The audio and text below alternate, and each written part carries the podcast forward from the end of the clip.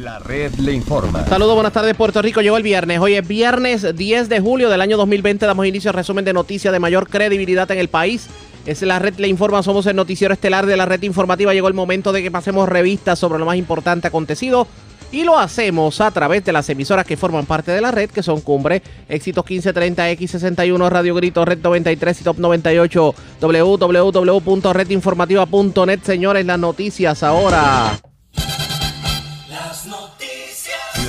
Y estas son las informaciones más importantes en la red le informa para hoy viernes 10 de julio. Siguen aumentando los casos de positivos al coronavirus y ayer se reportó inclusive la muerte de una niña de 13 años. Alcaldía de Lares tuvo que cerrar sus puertas tras reportarse un positivo al COVID, mientras alcaldesa de Loíza se autoimpone una cuarentena tras compartir con persona que dio positivo al virus.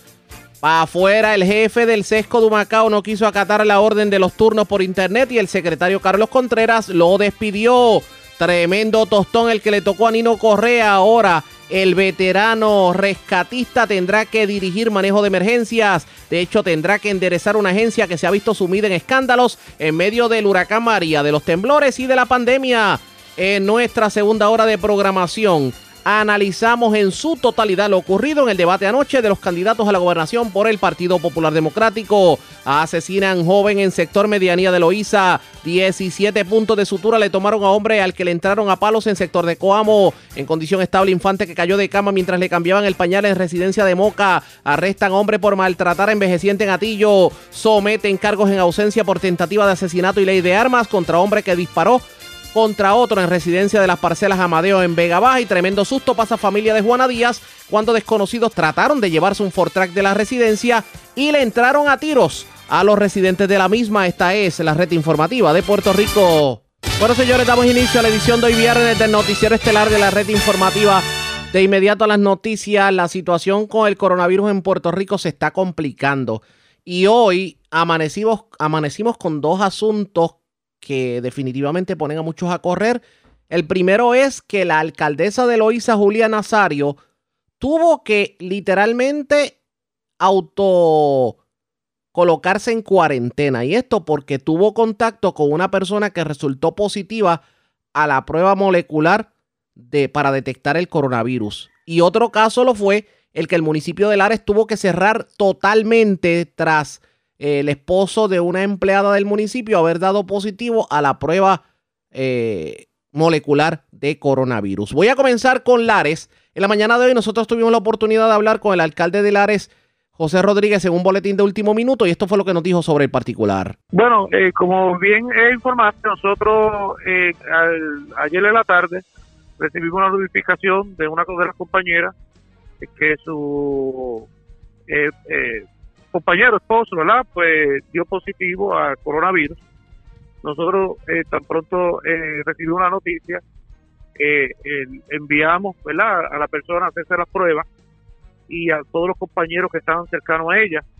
Nosotros eh, entendemos que ya para el lunes vamos a tener las pruebas moleculares, pero por prevención, nosotros hablamos con todos los empleados del municipio, de la estructura, de la oficina acá municipal, de la alcaldía, y les pedimos que estuvieran hasta el martes eh, en su casa eh, en modo de prevención hasta que el lunes recibamos la noticia, recibamos el, el, el- el resultado de, de esa prueba. ¿Cuántos empleados están manteniéndose en esta cuarentena preventiva a raíz del positivo que, que se reporta?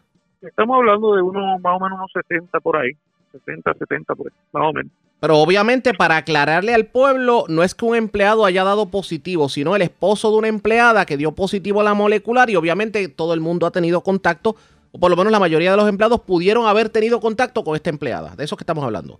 De eso que estamos hablando, y nosotros por la seguridad, por la salud de cada uno de los empleados y de los familiares, pues decidimos eh, ayer en la tarde, pues pedirle que se mantengan en sus casas hasta el martes. Si el lunes ya recibimos los resultados, pues ya el martes eh, abrimos nuevamente el municipio. Alcalde, ah, tomando en consideración esto que ha ocurrido, me imagino que entonces someterían a los empleados, al grueso de los empleados, a prueba de coronavirus. Bueno, eh, eh, precisamente también ayer la subsecretaria estuvo hablando con, con este servidor, su, subsecretaria del Departamento de Salud. Eh, ella eh, estuvimos dialogando y el próximo lunes vamos a estar realizándole pruebas moleculares a todos los empleados, 350 empleados. Ya hoy estamos esperando unos, unos documentos que nos va a estar enviando el Departamento de Salud para hacerle pruebas a todos los empleados se han, se han disparado los casos de coronavirus en diferentes partes de Puerto Rico. La situación en Lares, no solamente lo, lo que ocurre en el municipio, en Lares en general, con el COVID, ¿cómo está el momento? ¿Qué me dice? Sí, eh, hay, hay, hay bastante, bastante casos eh, ya con pruebas moleculares. O sea, ya hemos, hemos recibido todos los días, nosotros recibimos un informe eh, de los casos. nosotros pues le estamos dando seguimiento ya en las próximas semanas vamos a estar abriendo una oficina donde vamos a estar haciendo el rastreo de la oficina. Eh, casi todos los municipios ya van a tener lo mismo. Nosotros, Lares, no vamos a tener una oficina, ¿verdad? Con todo el equipo, vamos a tener cinco enfermeras, eh, un epidemiólogo, eh, una persona que va a estar a cargo de todas las llamadas para estar rastreando todo, toda esta información que nos está llegando. Sí, hay, hay varias personas, varias personas que han dado positivo por la prueba molecular y nosotros invitamos a la gente que estén bien eh, protegidos. Si van a salir, pues definitivamente vamos a usar las mascarillas, vamos a estar lavando las manos, ¿verdad? Constantemente. Cosa de no poder, de no tener eh, cosas que levantar en nuestro pueblo de Lares y en todo Puerto Rico. Pues vamos a estar pendientes, alcalde. Gracias por haber compartido con nosotros y habernos aclarado la situación, pero que el pueblo sepa que obviamente se están tomando las previsiones, tomando en consideración lo ocurrido en la alcaldía. Esto lo estamos haciendo responsablemente por, la, por el beneficio de todos los empleados municipales y también de las personas que los visitan y de las personas eh, familiares que están en las casas, ¿verdad? Y no queremos de que algo pues eh, grave ocurra en nuestro pueblo de Lares. Eso fue lo que nos dijo el alcalde de Lares, José Rodríguez, según un boletín de último minuto que emitiéramos en la mañana de hoy sobre este tema. Pero vamos a dialogar con la alcaldesa de Loíza, Julia Nazario, para que nos hable del por qué ella decidió auto colocarse en cuarentena. Saludos, alcaldesa. Buenas tardes, bienvenida. Eh, sí, buenas tardes, Ariaga, y buenas tardes a todos los que nos escuchan. Gracias por compartir con nosotros. Bueno, uno normalmente aconseja a todo el mundo, pero como que a veces la cosa se pone más difícil cuando es a uno quien le toca.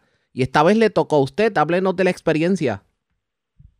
Eh, mira, eh, me siento bien, yo he estado trabajando, eh, ayer hice mi día normal, inclusive fui a ver a mi mamá, eh, fui al debate, estuve trabajando todo el día, hice una entrevista eh, de radio y ya me comenzaron ya en la noche tarde, llegando a la tarde, me empezaron a llegar unos mensajes eh, de que una persona con la que había compartido había dado positivo a través de la prueba molecular. Solo una pregunta, eh, ¿usted compartió con esa persona cuántos días atrás? ¿Recuerda más o menos el evento?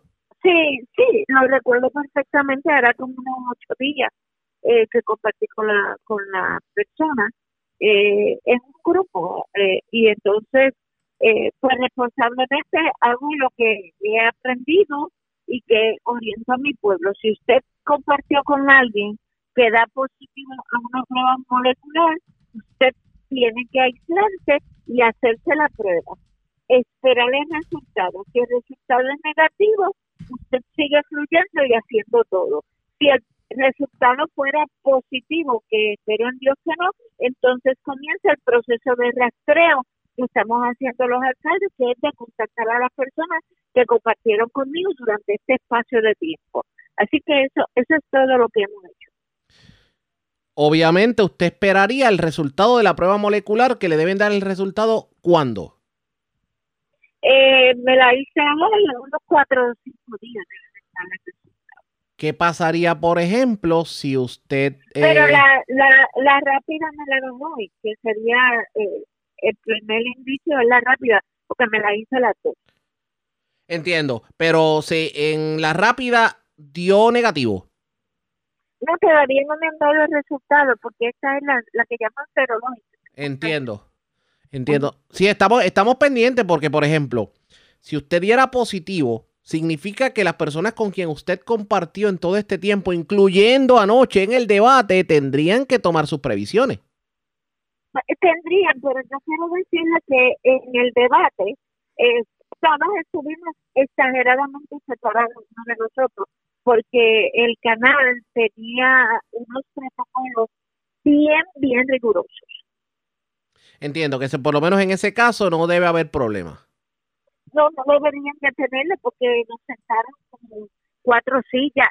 Inclusive éramos como 30 personas en un espacio tan grande y cada uno de nosotros pudo tomar la distancia que quiso de los demás. No hubo acercamiento, no hubo abrazo, o sea que no creo que haya ningún ningún tipo de problema. Ah. De hecho, eh, eh, yo le avisaría a todo el mundo, pero igual en mi vida diaria yo he andado con mascarilla, en mi mamá distancia, eh, eh, utilizamos el protocolo de limpieza de manos todo el tiempo. O sea, solamente estoy siguiendo un protocolo que es el que debe de seguir toda persona que responsablemente sepa que ha compartido con alguien que dio positivo. Esto es lo que hay que hacer, este es el protocolo alcaldesa, usted obviamente los trabajos los va a continuar de manera remota.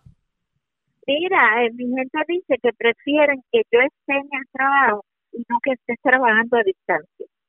Así que imagínate tú. No está fácil, como dicen por ahí. Alcaldesa, obviamente eh, hay una situación que rodea a Puerto Rico precisamente con el COVID. Y el día 15 tendría que la gobernadora anunciar lo que es la nueva orden ejecutiva. ¿Debe la gobernadora, digamos, poner más estricto el toque de queda y, la, y todo lo que tiene que ver con las libertades que hay al momento, tomando en consideración que se están comenzando a disparar los casos? Bueno, mira, yo creo que es verdad, esto es una sugerencia. La, la gobernadora tiene sus asesores lo que se ha hecho ahora hay que seguirlo, no podemos volver a cerrar, pero seguir educando en esta etapa. Que la gente siga aprendiendo cómo es que tenemos que eh, eh, comportarnos en esta etapa que ya ella abrió, en esta fase. Sin abrir nueva fase. Repítame eso último. Que, ok. Ella, yo daría un proceso de educación hasta donde está hasta donde yo seguiría educando. O sea, usted usted no apoyaría que haya más flexibilización, que se quede todo como está. Por el, por el momento no, porque hay mucha gente. En el caso de Loisa, ¿cómo están los casos? Eh, en Loisa tenemos 50 casos con la prueba serológica y únicamente y 7 casos con la prueba molecular. De esos 7 casos ya una persona lamentablemente falleció una persona, eh, cuatro personas están recuperadas, tres personas están recuperadas y tres personas de una familia están en cuarentena. Entiendo. Vamos a ver qué ocurre. Alcaldesa, gracias por haber compartido con nosotros. Buen fin de semana. Gracias a ustedes. Como siempre, ya ustedes escucharon, la alcaldesa de Loíza, eh, Julia Nazario, se autoimpone una cuarentena y está pidiendo a la gobernadora que no no flexibilice más el toque de queda. De hecho, hay un sinnúmero de médicos que también están preocupados sobre el particular. Obviamente le vamos a dar seguimiento a esta información. Presentamos las condiciones del tiempo para. Ha estado bastante claro el tiempo en el día de hoy. Aguaceros bien leves se reportaron en el este en la mañana. Se espera en la tarde aguaceros dispersos bien leves en la zona oeste de Puerto Rico. Un fin de semana bastante tranquilo, temperaturas agradables. En la noche la temperatura va a alcanzar entre los 60 grados, altos 60 en la montaña, a los altos 70 en las costas. Y de hecho, en cuanto al mar se refiere, está bastante tranquilo, aunque hay aviso de resaca fuerte para la zona norte de Puerto Rico. La red le informa. Señores, regresamos a la red le informa. Somos el noticiero estelar de la red informativa edición de hoy viernes. Gracias por compartir con nosotros. Teníamos programado una reunión, una entrevista, debo decir, con Nino Correa, el nuevo jefe de manejo de emergencias, pero eh, estaba en una reunión con los comisionados.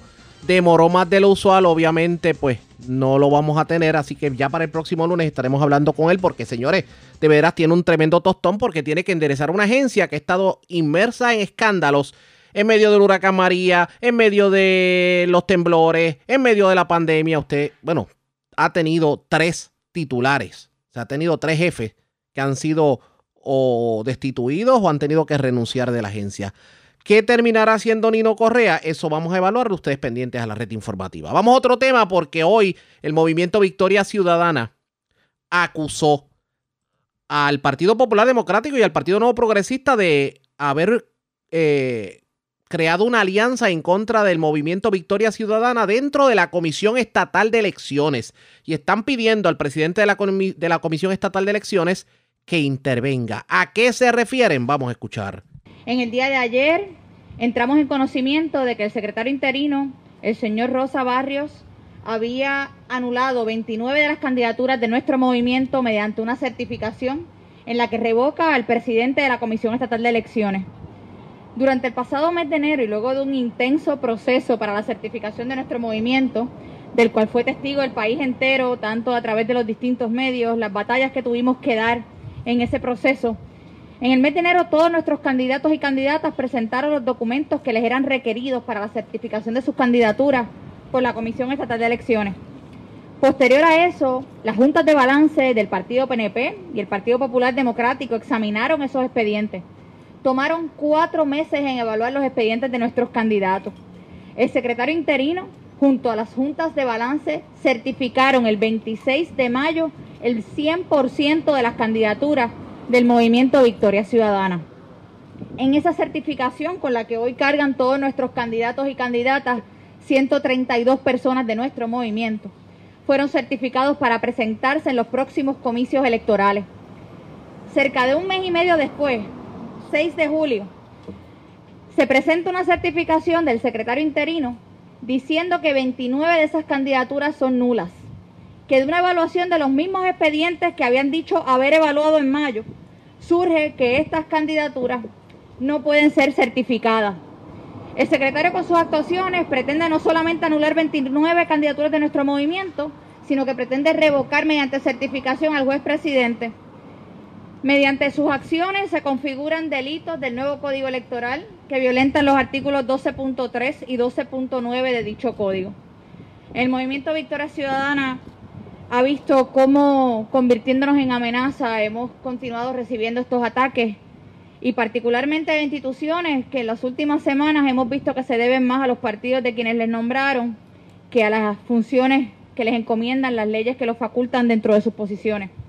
Quiero darle un paso a la candidata Eva Prados, una de las candidatas afectadas por esta certificación, no sin antes mencionar que a todos aquellos que están atentando contra nuestro movimiento y nuestros candidatos, Victoria Ciudadana va a llevar esto a todos los foros que sea necesario, tanto locales como federales. Vamos a entablar las acciones civiles y criminales que procedan en derecho. El bipartidismo está muerto y Victoria Ciudadana lo va a enterrar nosotros vamos a continuar fieles a nuestra agenda urgente, vamos a continuar llevando nuestras propuestas en las calles y nuestros candidatos y candidatas van a ser defendidos en los tribunales y en la calle. Eh, como comisionado electoral del Movimiento Victoria Ciudadana, eh, para mí es indignante y es una falta de respeto al movimiento, al arduo trabajo de todos nuestros candidatos y candidatas y sobre todo al pueblo de Puerto Rico que ya está viendo, que ya ve en Victoria Ciudadana una alternativa real de cambio. Los partidos tradicionales también están viendo esta amenaza y por eso están utilizando todas las artimañas que tengan a su alcance para tratar de sacar a los candidatos de Victoria Ciudadana de la papeleta. Y eso no lo vamos a permitir. Lo he denunciado en la comisión, lo continuaremos denunciando públicamente y así lo harán los candidatos y candidatas. Estamos pidiéndole, eh, durante el día de hoy le estaremos solicitando a la comisión y al Partido Popular que preserven toda la comunicación que han sostenido con la Comisión Estatal de Elecciones sobre este asunto y exhortamos al señor presidente a que revoque esa determinación eh, del secretario y que permita las certificaciones, porque como bien indican esas certificaciones, ya esos dos oficiales, las dos figuras de la Comisión Estatal de Elecciones, certificaron a los candidatos y descertificarlos sería una acción ilegítima. Así que nosotros le estamos invitando al presidente a que tome las determinaciones correspondientes y estaremos el lunes sometiendo las acciones judiciales que sean necesarias porque nosotros vamos a defender el derecho de los candidatos y candidatas de Victoria Ciudadana. Así que ahora les quiero dejar con el compañero Manuel Natal, candidato a alcalde de San Juan. Muy buenos días a todos y todas y gracias por decir presente una vez más ante la Comisión Estatal de Elecciones. Este edificio que tenemos detrás se supone que sea el espacio donde se garantiza la democracia, donde se garantiza la voluntad del elector, donde se garantiza que cada voto que se emita en esa urna sea contabilizado como se supone y donde se asegure que la intención del elector prevalezca por encima de cualquier cosa. Pero este edificio que tenemos atrás, como muchos otros espacios públicos, se han convertido en otras fincas de los partidos tradicionales. Se han convertido en otros espacios en donde tanto el liderato del Partido Nuevo Progresista como del Partido Popular Democrático lo utilizan a favor de sus intereses, lo utilizan a favor de protegerse la continuidad de ellos en el gobierno. Y lo que no pueden hacer en las urnas, lo que no pueden hacer convenciendo al pueblo, lo que no pueden hacer mediante propuesta, lo que no pueden hacer permitiendo que el elector se exprese, lo quieren lograr mediante la trampa. Y de eso es lo que se trata. De lo que se trata es de que este país cambió, de lo que se trata es de que este país está listo para votar distinto. De lo que se trata es de que este país ya no le cree los cuentos a los que han tenido el privilegio de gobernar y cada cuatro años dicen que van a hacer las cosas de forma distinta.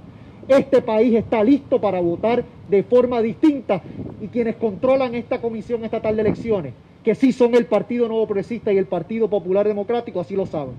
Y como no pueden ganar en buena lid en las urnas, pretenden descalificar a candidatos y candidatas de este movimiento que tienen absolutamente todas las posibilidades de triunfo.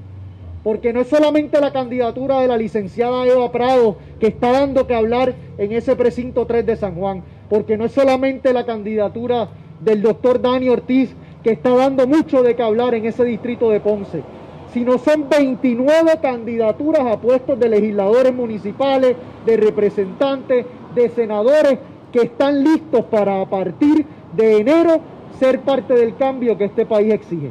Y que a 117 días de la próxima elección, la Comisión Estatal de Elecciones esté dispuesta a ir en contra de sus propios actos, a quedar en ridículo, porque eso es lo que aquí estamos hablando.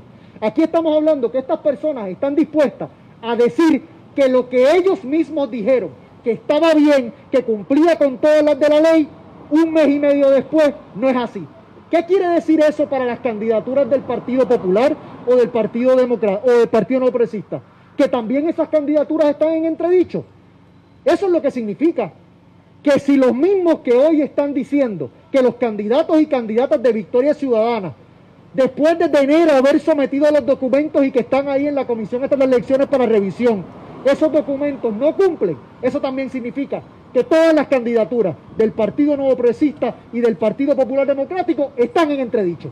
Si ellos no están en entredicho, nuestras candidaturas tampoco. Ahora bien, resulta curioso que una y otra vez, detrás de qué candidaturas van, detrás de qué movimiento van. Es curioso que el Partido Popular Democrático y el Partido Nuevo Progresista, por tantas décadas y por tantos años, no se han podido poner de acuerdo en asuntos de importancia para el país pero en esta sí. En esta sí lograron un consenso. En esta sí lograron ponerse de acuerdo. ¿Y para qué pudieron ponerse de acuerdo? Para buscar tratar de detener al único movimiento que de cara a las elecciones del 3 de noviembre puede derrotar la corrupción y la vieja política que representa tanto el Partido Popular Democrático como el Partido No Progresista.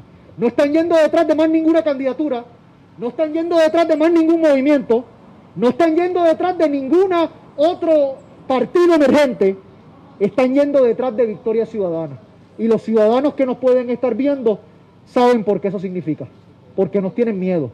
Porque el miedo cambió de bando y en este movimiento no le tenemos miedo a aquellos que por tanto tiempo le han fallado al país. Vamos a defender estas candidaturas en los tribunales, en la Comisión Estatal de Elecciones y en la calle y el pueblo de Puerto Rico tendrá esas 29 candidaturas de cara a la elección del 3 de noviembre, candidaturas que representan cambio, candidaturas que representan la esperanza.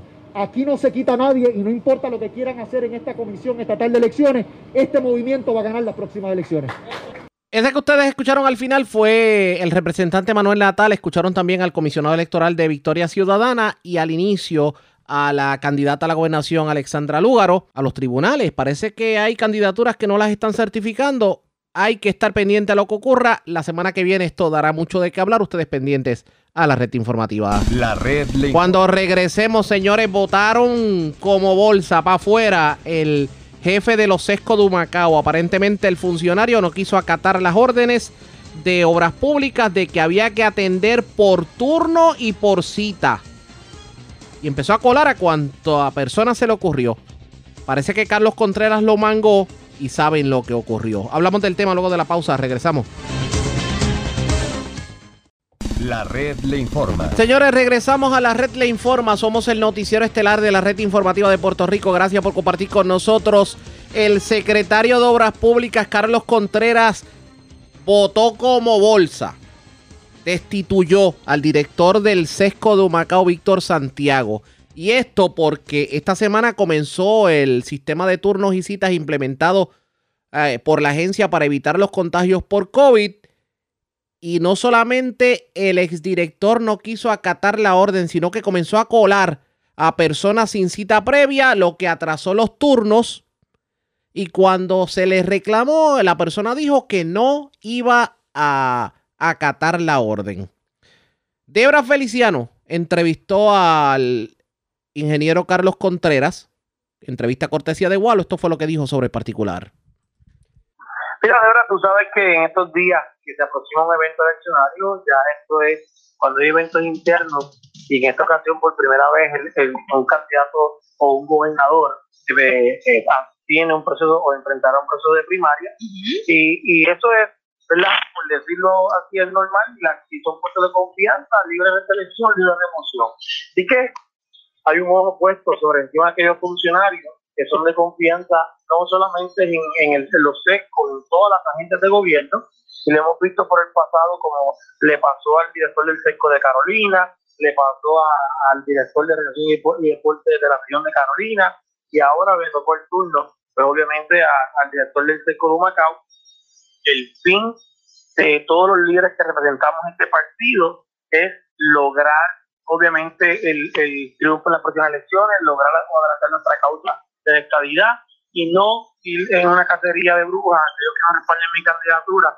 de moverlo de aquellos puestos, pero como también entiendo que eh, dentro de un proceso primarista, pues hay gente que defienda tu política pública, defienda tu, tu propuesta, obviamente, ante una aspiración, y así que yo eh, respeto ¿verdad? La, esa, esa, esa, esa posición, esa decisión. Para reaccionar a esto, a lo que verdaderamente ocurrió, tengo en línea telefónica al secretario del Departamento de Transportación Obras Públicas, Carlos Contreras. Buenos días, ¿cómo está, secretario?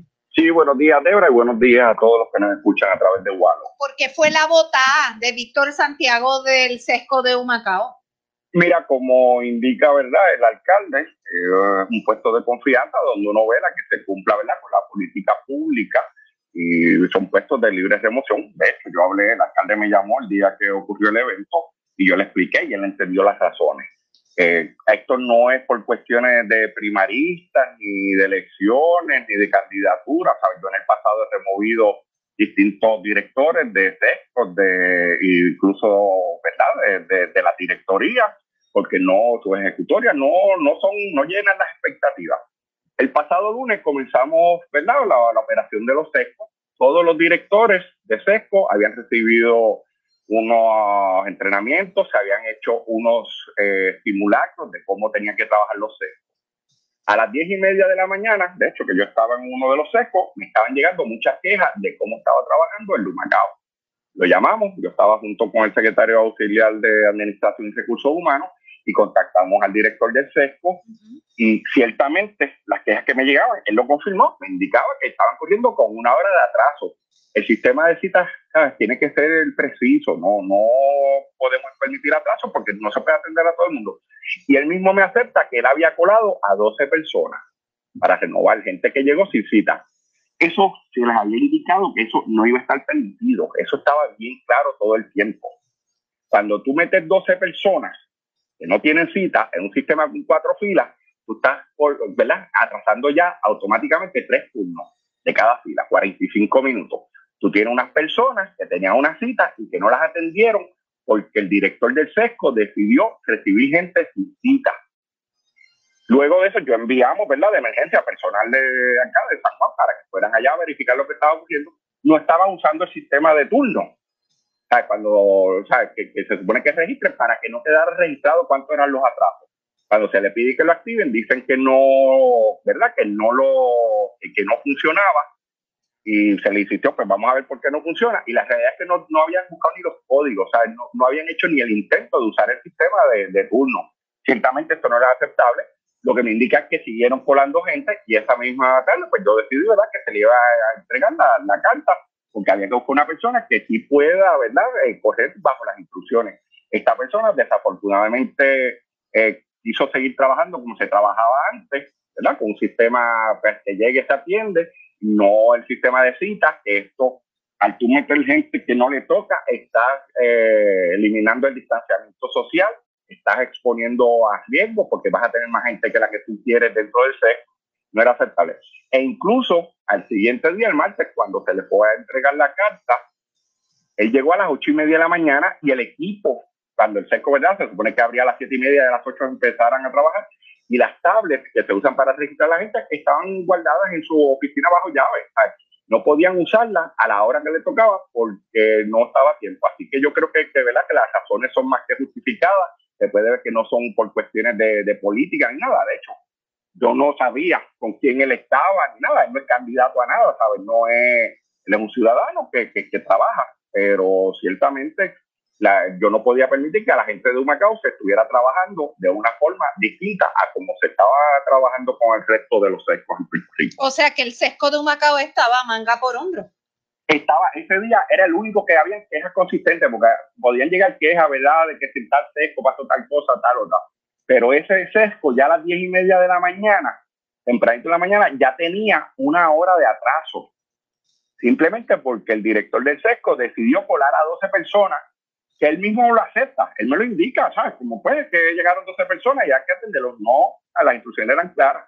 Pero los, los eventos que se han suscitado con, este, con esta persona que ha sido destituida de su puesto a nivel, a nivel regional eh, se, son específicamente desde el pasado lunes. No es que ocurrieron eventos anteriores que esta fue la que colmó la copa lo, de, lo del lunes. No, correcto. O sea, todo fue el lunes.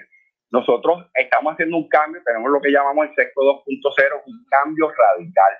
Hubo entrenamientos, hubo muchas reuniones con todos los directores de SESCO, 13 funcionó, en uno no estaba trabajando la cosa porque no se siguieron las instrucciones. ¿Quién ahora pasa a dirigir la oficina del SESCO aquí en, en, en eh, Ahora mismo se me fue el nombre, es eh, Miriam, si mal no recuerdo es el, el nombre pero ¿verdad? cuando se les notificó a, a las personas el, el nombre, el, el, nuevo nombre, pues incluso me enviaron de los mismos empleados felicitaciones y dándome las gracias por el cambio. Eh, en, en, nuestra página de Facebook Live hay comentarios de que ella es la esposa del director de Caguas. Esto no hay aquí un conflicto, eh, no hay hasta cierto punto no, ningún tipo de conflicto, ninguno supervisa al otro. O sea, no, no tiene ningún conflicto ella trabajaba en el SECO de Macao, no trabajaba en el de Cagua, donde fuera supervisor.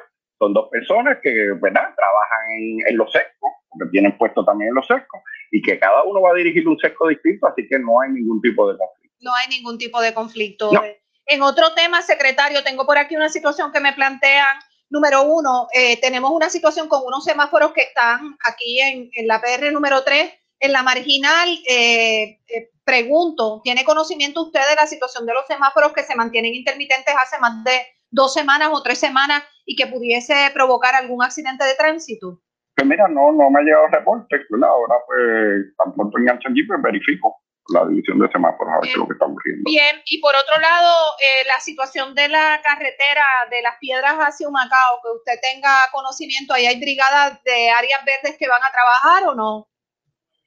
Eh, la carretera, la, uno, la carretera 198 eh, alegan, alegan las personas que nos están escribiendo que es una carretera que se ve bastante, bastante desatendida en términos eh, tiene muchas curvas y apenas el, material, el área verde, la, hierba que ha crecido a ambos extremos, hace eh, la carretera un poco más peligrosa para transitar. mira, de la, situación del, del hielo ha sido ¿verdad? un problema en los últimos años y te puedo indicar, por ejemplo, para este año fiscal nosotros habíamos solicitado en el presupuesto 26 millones para asfalto y deshielo y la Junta de Supervisión Fiscal aprobó cero. La Junta de Supervisión Fiscal pues no, no reconoce esto como una prioridad. Asimismo no ocurrió el año pasado, ciertamente, ¿verdad? Nosotros pues entonces empezamos a trabajar con ciertos ahorros que podemos hacer de otra de otros renglones para poder hacer estos trabajos, pero sí, tengo que reconocer que el problema que tenemos es que solicitamos dinero para ese tipo de trabajo y la Junta de Supervisión Fiscal pues no es que asigna menos, que asigna poco, es que no asigna nada para, para este renglón. Bueno, secretario, le agradezco que haya estado disponible unos minutos para hablarnos de la situación de la remoción de esta persona del sesco de Humacao. Gracias por la oportunidad, ¿verdad?, de, poder aclarar a la gente que se sepa que no fueron ninguna motivación política. Eh, Carlos Contreras supe preguntar, nunca ha perseguido gente por ser de otro partido y tampoco por ser, ¿verdad?, del mismo, dentro del, del partido que yo también milito y donde voto. No, no se persigue gente por ser de otro partido. No, eso tú puedes preguntar. Aquí, ¿sabes? Antes de esto de asunto de primaria, yo no persigue, perseguía ni he ¿verdad? tratado distintas personas de otros partidos y tampoco lo, lo, hago con gente ¿verdad? que tengamos ahora mismo diferencias dentro del partido. Eh, secretario, antes que se me vaya, porque es que la gente nos sigue escribiendo a través de la plataforma del Facebook Live el alumbrado de la PR53, ¿ustedes tienen algún acuerdo de trabajo con la Autoridad de Energía Eléctrica para mejorar? No, ese alumbrado está, entiendo, lo está trabajando la, la Autoridad de Carretera. Eh, los alumbrados en las autopistas como tal, este es el único que, que toca dentro del departamento, y de hecho no es el Departamento de Transportación de Obras Públicas, lo trabaja la Autoridad de Carretera. Todas las demás carreteras, pues la Autoridad de Energía Eléctrica. Y entiendo, ¿verdad?, que este de, de la 53 ya está en el proceso igual que la 52 y la 66. Sobre los carnets de impedidos que vencen en septiembre. Ya se pueden renovar, ya las personas pueden sacar cita para renovarlo. Ya pueden, ya pueden sacar De hecho, sí, eh, eh, claro, en los de septiembre no lo puedes renovar todavía. Si mal no recuerdo, ahora es un mes antes. Eso lo cambiamos el reglamento uno o dos meses, tengo que verificar, porque, es un cambio reciente que hicimos ahora en, en el 2020, porque anteriormente la persona tenía que esperar a que se le venciera el carnet para entonces poderlo renovar. Pero ahora sí, ya ahí, desde antes lo puede hacer, pero claro, eh, en este momento todavía estamos muy lejos de la fecha, así que todavía no. Pero personas que ya se la hayan vencido sí pueden entrar y sacar la cita para renovarlo. Expresiones del secretario de Obras Públicas, el ingeniero Carlos Contreras, entrevista cortesía de Gualo, entrevista con Débora Feliciano. Lo cierto es que este funcionario, hablamos de Víctor Santiago, el otrora director del SESCO de Humacao, pues es destituido por Carlos Contreras precisamente por no acatar las órdenes. Dice, por ejemplo, eh, ustedes escucharon a Contreras decir, al tú meter gente que no le toca, estás eliminando el distanciamiento social, estás exponiendo a riesgo porque vas a tener más gente de lo que quieres dentro del SESCO. No era aceptable. Las razones son más que justificadas. Yo no podía permitir que a la gente de Humacao se estuviera trabajando de una forma distinta como se está trabajando en el resto de los sescos de Puerto Rico. Esa es la justificación del secretario. De hecho, ha habido reacciones por parte de alcaldes y legisladores que pues, tenían buena amistad con este funcionario. Aparentemente ayudaba mucho al pueblo, pero parece que se le fue el gatillo esta vez y terminó perdiendo su puesto de confianza. ¿Qué terminará ocurriendo en estos sescos pendientes? A la red informativa. La red le informa. A la pausa, cuando regresemos, las noticias del ámbito policíaco más importantes acontecidas, entre las que tenemos que destacar, se reportó un asesinato en Medianía, en Loíza. Además, en condición estable, un infante que cayó de la cama mientras le cambiaban el pañal. Lamentable, esto ocurrió en Moca. Le tomaron 17 puntos de sutura a un hombre al que le entraron a palos en un sector de Coamo y sometieron cargos en ausencia por tentativa de asesinato contra un hombre que disparó contra otro en su residencia de las parcelas Amadeo en Vega Baja. Regresamos en breve con más. La red le informa. Señores, regresamos a la red le informa, el noticiero estelar de la red informativa edición de hoy viernes. Gracias por compartir con nosotros. Vamos a noticias del ámbito policíaco, señores. Se reportó un asesinato de un joven en el sector medianía de Loíza. Además, vivo de milagro se encuentra un hombre que fue agredido con un objeto contundente en medio de una discusión. ¿Dónde ocurrió? Vamos al cuartel general de la policía con Vivian Polanco, nos tiene detalles en vivo. Saludos, buenas tardes. Buenas tardes, saludos. ¿Qué información tenemos? Eh, una agresión grave fue reportada a las 5 y 42 de la tarde de ayer en la calle Betance del sector El Cerro en Cuamo. Según alegó Edwin Colón, que mientras se encontraba en el lugar se le acercaron dos individuos. Sin mediar palabra alguna, uno de ellos le, lo agredió con un objeto contundente en la área del rostro, causándole una herida abierta en la ceja izquierda.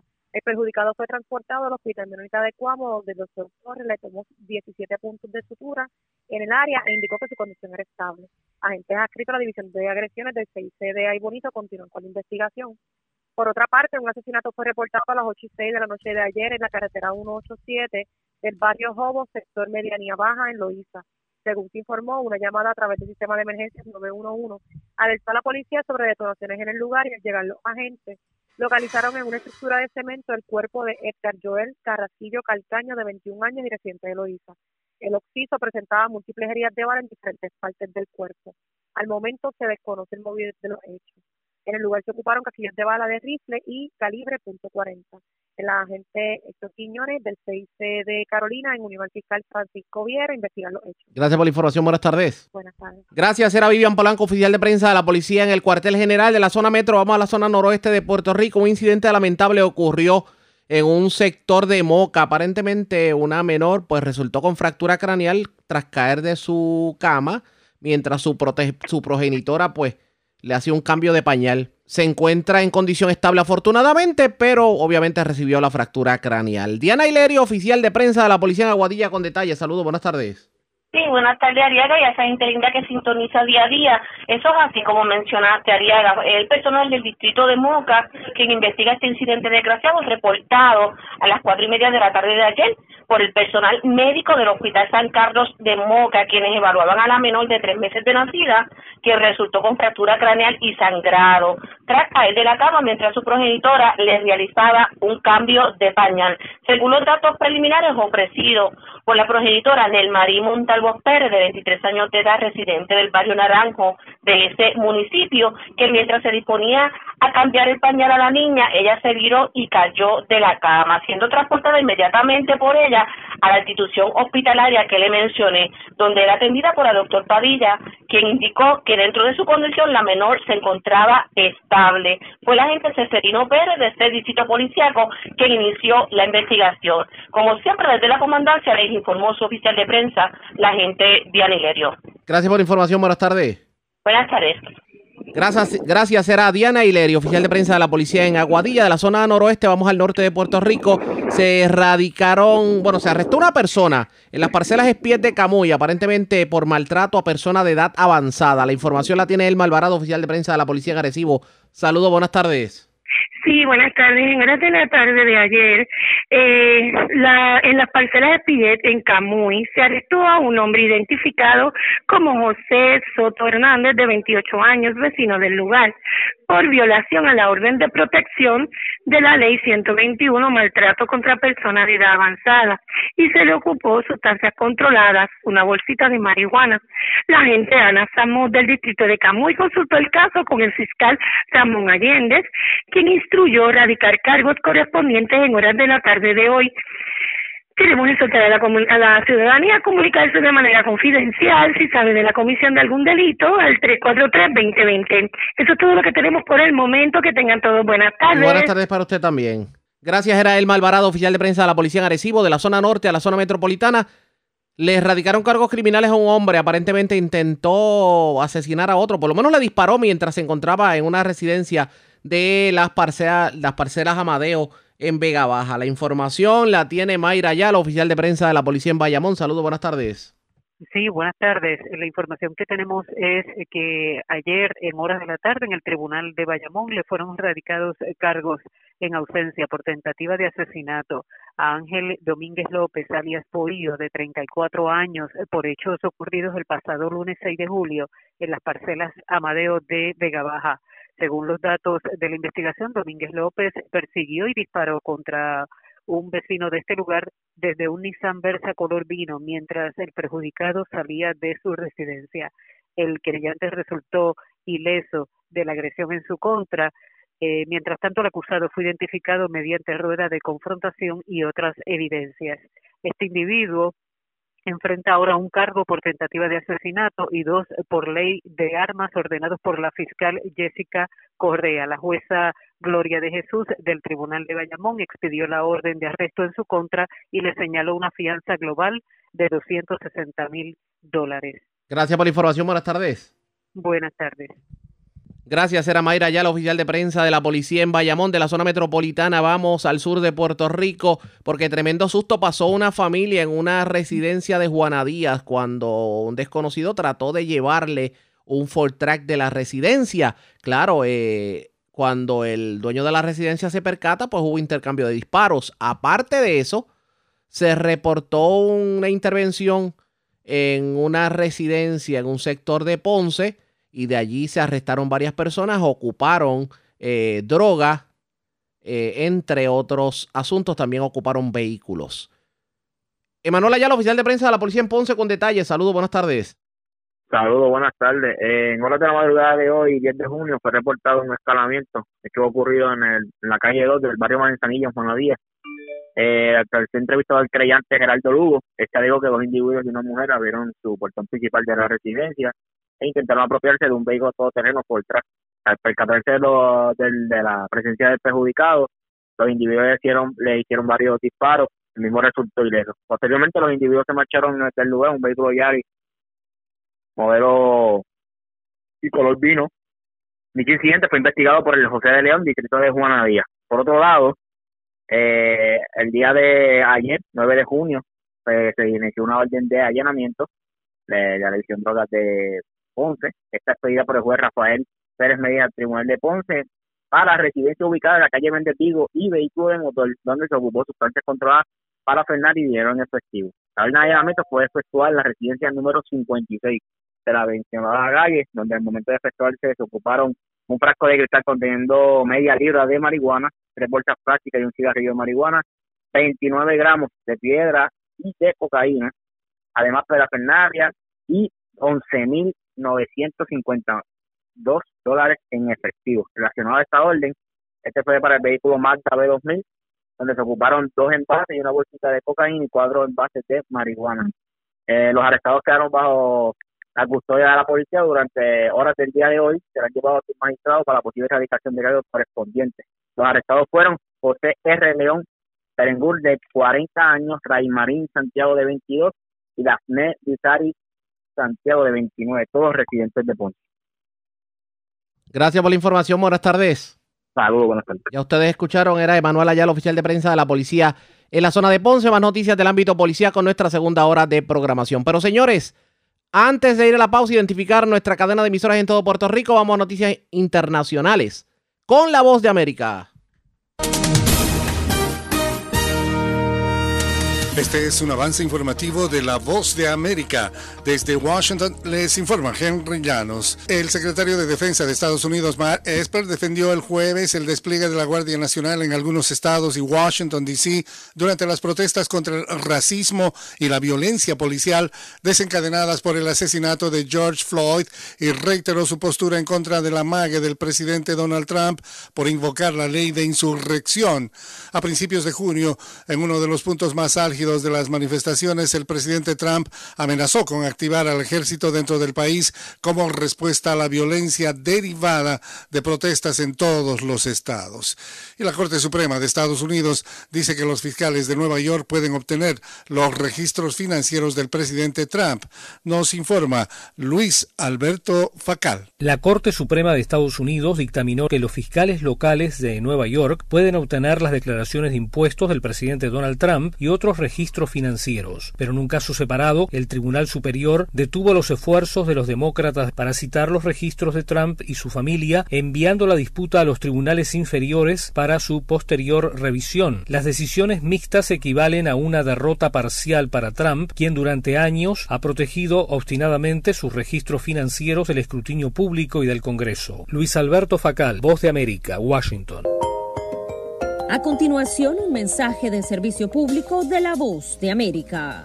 Durante la cuarentena voluntaria de 14 días para evitar la propagación del COVID-19, no salga de casa, no comparta su habitación con otras personas, Lávese las manos frecuentemente y si desarrolla síntomas, llame a su doctor y evite ir a la sala de emergencia a menos de que tenga síntomas graves. Las opiniones a favor de la visita del presidente de México Andrés Manuel López Obrador a Washington nos informa Sara Pablo.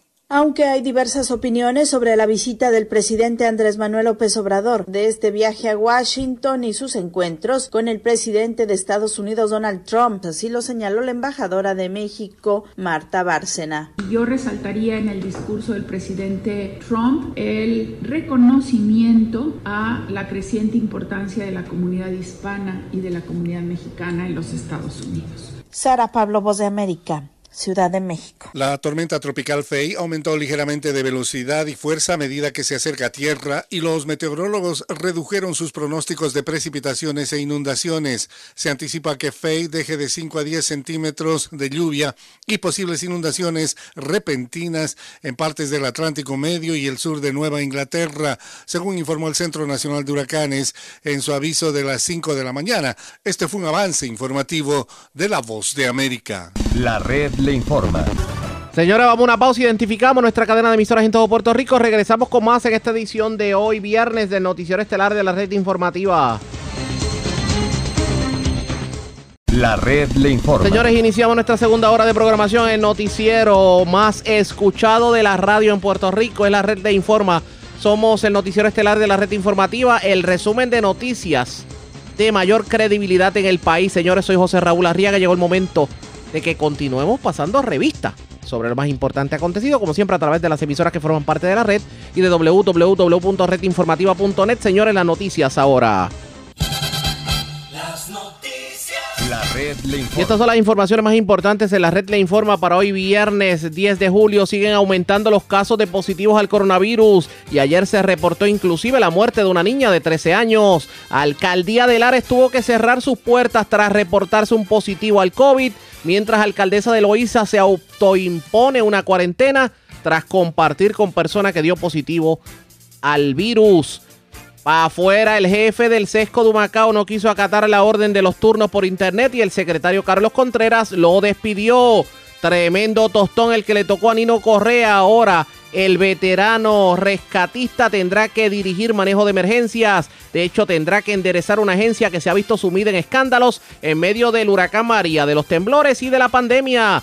En nuestra segunda hora de programación analizamos en su totalidad lo ocurrido en el debate anoche de los candidatos a la gobernación por el Partido Popular Democrático. Asesinan joven en sector medianía de Loíza. 17 puntos de sutura le tomaron a hombre al que le entraron a palos en sector de Coamo. En condición estable, infante que cayó de cama mientras le cambiaban el pañal en residencia de Moca. Arrestan hombre por maltratar a envejeciente en Atillo. Someten cargos en ausencia por tentativa de asesinato y ley de armas contra hombre que disparó contra otro en residencia de las parcelas Amadeo en Vega Baja y tremendo susto pasa familia de Juana Díaz cuando desconocidos trataron de llevarse un Fortrack de la residencia y le entraron a tiros a los residentes de la misma. Esta es la red informativa de Puerto Rico.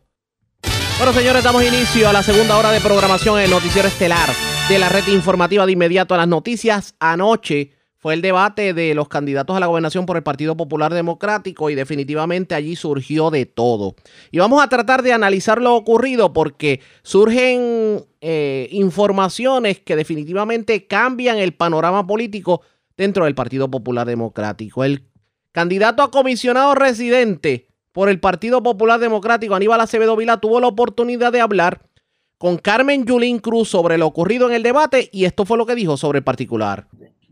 Por, ejemplo, mira, exponer, eh, y te voy a hablar de coincidencias que, que tuvimos, que es importante también decirlo porque eso fortalece el Partido Popular. Cuando Eduardo Batia habló de tirar a una gente a la calle para que miraran eh, cuál era la salud de las comunidades, eh, yo estoy de acuerdo, lo tenemos en San Juan, se llaman gestores de salud y lo hemos implantado desde mi primer cuatrienio. Es un grupo de líderes naturales de la comunidad que están adiestrados y toman unos adiestramientos en el Departamento de Salud, adiestrados para identificar eh, y evaluar los posibles situaciones de crisis. Por ejemplo, van a casa de doña Juana, porque la conocen, y ven que doña Juana tiene su pildorita completa de la diabetes o de la, de la eh, presión. Eh, pues con una maquinita le pueden tomar la presión. Yo lo hago en mi casa, tú lo haces en la tuya.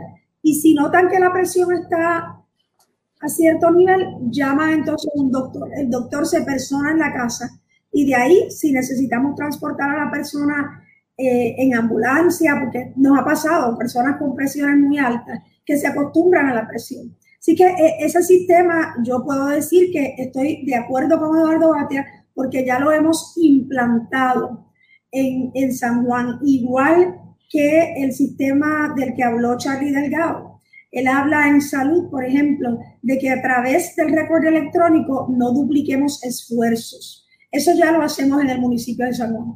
Implantamos eh, hace par de años el récord electrónico, la gente puede ir al CDT que quiera y cualquier doctor, hasta remotamente dentro del sistema del municipio de San Juan, puede ver los resultados y no se duplica el, el, esfuerzo ni se encarece el costo de llegar a un diagnóstico. Ah, ya son las 8 y 15, así que a 12 horas de que empezó el debate, que empezó a las 8 de la noche ayer. Te tengo tres preguntas así una detrás de la otra para que tú las contestes y le voy a hacer la misma pregunta a los tres candidatos. Uno, ahora, 12 horas después, ¿qué te pareció, visto en su totalidad, el debate? Dos, ¿cuál tú crees que fue tu mejor momento? Y tres, ¿en qué, cuál intercambio o contestación, pues piensas que quizás pudiste hacerla mejor que como, que como, quedó, como quedó ayer? Pues mira, a mí me pareció muy bien. Primero, la oportunidad de llegar a todos los lugares del pueblo de Puerto Rico y ser parte de un momento histórico. Eh, es el primer debate en la historia del Partido Popular para la gobernación y esos tres nombres de nosotros tres van a estar ahí eh, para la eternidad. Yo creo que, que le dio también una razón al Partido Popular para salir a votar. Hay populares que dicen, ay, yo no salgo a votar. Mire, si, si algo quedó demostrado ayer, y ahora voy a mi, segundo, a mi mejor turno, que yo creo, porque una cosa es uno hablar con la verdad, eh, uno no tener que explicar contradicciones, que yo no tuve que explicar contradicciones, uno no tener que decir que una cosa es lo que es cuando no lo es, y, y obviamente hablo de Eduardo, a quien quiero y respeto, y se podía notar la camaradería entre nosotros en el debate, pero Eduardo votó por dos piezas claves del Partido Nuevo Progresista. La mal llamada reforma educativa, que le abrió las puertas a los vouchers y las escuelas charters, algo en lo cual yo siempre he estado en contra, y la mal llamada reforma energética. Yo estoy de acuerdo con las cooperativas energéticas, pero no había que privatizar la autoridad de energía eléctrica para eso. Eh, pero cuando uno habla de corazón, eh, y ese último turno para mí fue bien importante, te digo que yo, yo hasta lo sentí, en un momento se me craqueó la voz. O sea, ese, ese para ti fue tu mejor momento. Sí, porque una cosa es uno hablar con los datos y la verdad, y sin tener que explicar contradicciones y sin tener que tratar de explicar lo, lo que se nota. O sea, sí, Eduardo cree en la privatización de la Autoridad de Energía Eléctrica. Yo no creo, nunca he creído en esa privatización.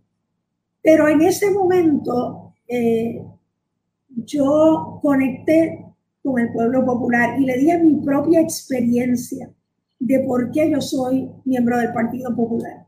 Porque es un partido que siempre ha puesto a la gente en el centro de todo lo que hace, porque para mí todas las ideas que yo di ayer tenían un solo objetivo y es mejorar la calidad de la vida de la gente.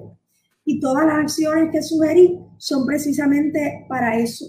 En el primer turno, el turno de salud, eh, un turno eh, en el cual ya muchas de las propuestas que yo estoy ofreciéndole al país las hemos tratado y han sido exitosas. En el municipio de San Juan, el formato, tengo que decir que en lo que me acostumbré eh, el, formato era porque se suponía que la persona eh, reaccionara de acuerdo a lo que tú dieras, pero obviamente los tres hicimos lo que teníamos que hacer y utilizamos el espacio para adelantar eh, las agendas y explicarlas. Así que te tengo que decir que en ese primer turno eh, en lo que me acostumbraba al formato, eh, no, no siento que pude decir todo lo que tenía que decir, eh, pero aprovecho ahora la oportunidad. Nosotros tenemos que, eh, un buen político siempre aprovecha las oportunidades. Y, y yo te iba a decir, tenemos- y, y yo te iba a decir que en términos de las reglas del debate, para los que hemos estado en eso, la regla número uno es que nosotros, el, el que está,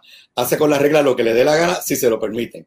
Y en ese sentido, estoy de acuerdo contigo, se suponía que ustedes hablaran un minuto y el otro de los 30 segundos reaccionara a lo que ustedes dijeron, pero todos lo que aprovecharon, porque había poco tiempo, era entonces decir sobre salud lo que ellos harían. O sea, y eso me di cuenta, Lo me di que- cuenta lo que- rápida.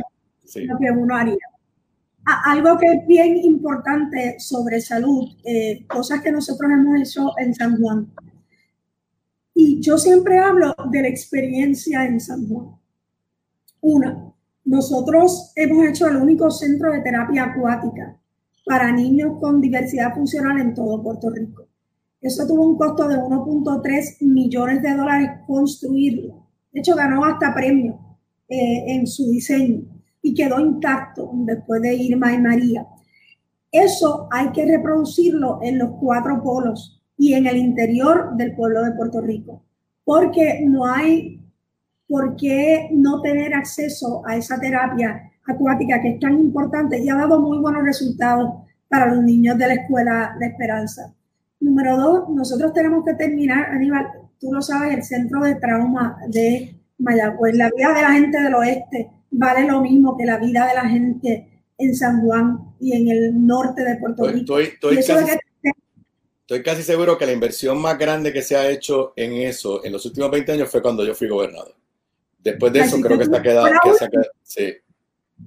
la última inversión y se ha quedado eh, en el olvido y parte de lo que tiene que suceder también es estar preparados en términos de, de nuestra plataforma de salud, nuestros hospitales, nuestros CDT.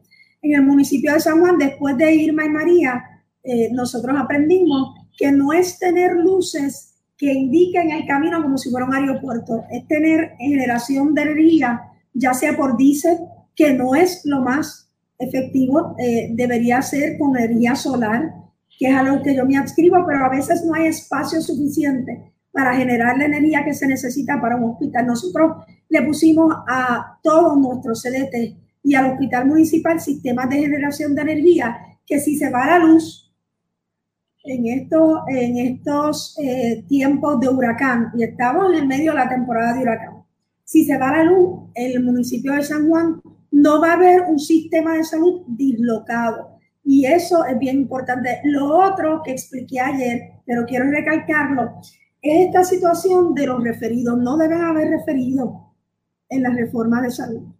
Eh, no deben haberlo porque eso es una forma del doctor y la doctora un poco controlar el dinero que se gasta en ti. La gente sabe que, mira, sí, allí atrás están los Simpsons. ya lo. La gente lo está viendo. o sea, eso fue un afiche que me enviaron durante, después del huracán Irma y María. Hicieron varios episodios de la torpeza el racismo y el discrimen de Donald Trump, donde yo salí en varias ocasiones y me enviaron, ese es uno de mis tesoros más preciados. El, el haber defendido al pueblo de Puerto Rico fue uno de los momentos más importantes en mi vida. Pero volviendo a salud, es también importante que nosotros tengamos salud para todos. Eh, el programa de VIH y de la clínica trans en San Juan, la clínica Vida y la clínica Trans Salud, son dos programas que son modelos en el pueblo de Puerto Rico y que en vez de la gente venir de otros pueblos a recibir eh, lo que necesitan para vivir.